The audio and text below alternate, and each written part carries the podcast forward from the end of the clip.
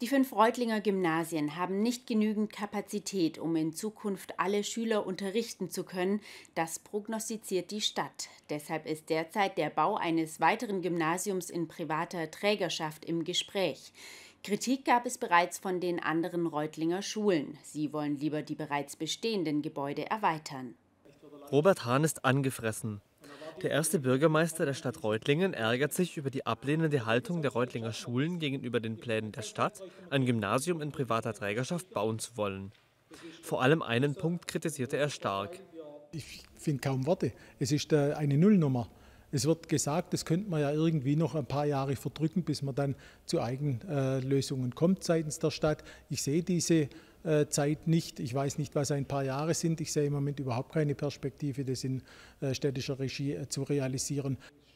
Bereits in der aktuellen Situation sei in den Gymnasien für die Schülerzahl eigentlich nicht genügend Platz.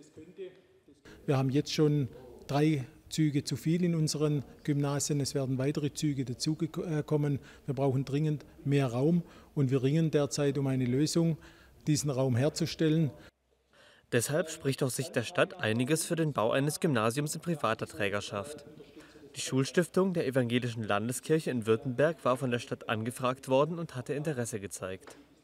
Die Gegenargumente stützen sich vor allem darauf, dass sich die Stadt dem privaten Schulträger zu jährlichen Zuschüssen in Millionenhöhe verpflichten würde.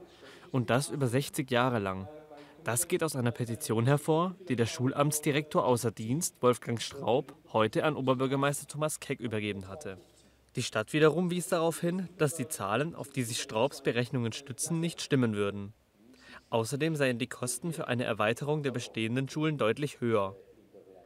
Also die Variante äh, mit äh, der evangelischen Schulstiftung, die würde im Kapitalwert bezogen auf 60 Jahre etwa 58 Millionen Euro aufsummiert ähm, kosten und die Variante durch Eigeninvestitionen der Stadt, durch Anbauten an städtische Gymnasien würde auf 60 Jahre ebenfalls aufsummiert etwa 87 Millionen Kapitalwert bedeuten. Doch wie geht es jetzt weiter? Am 29. Juni soll der Gemeinderat über die Umsetzung der Schulentwicklungsplanung entscheiden.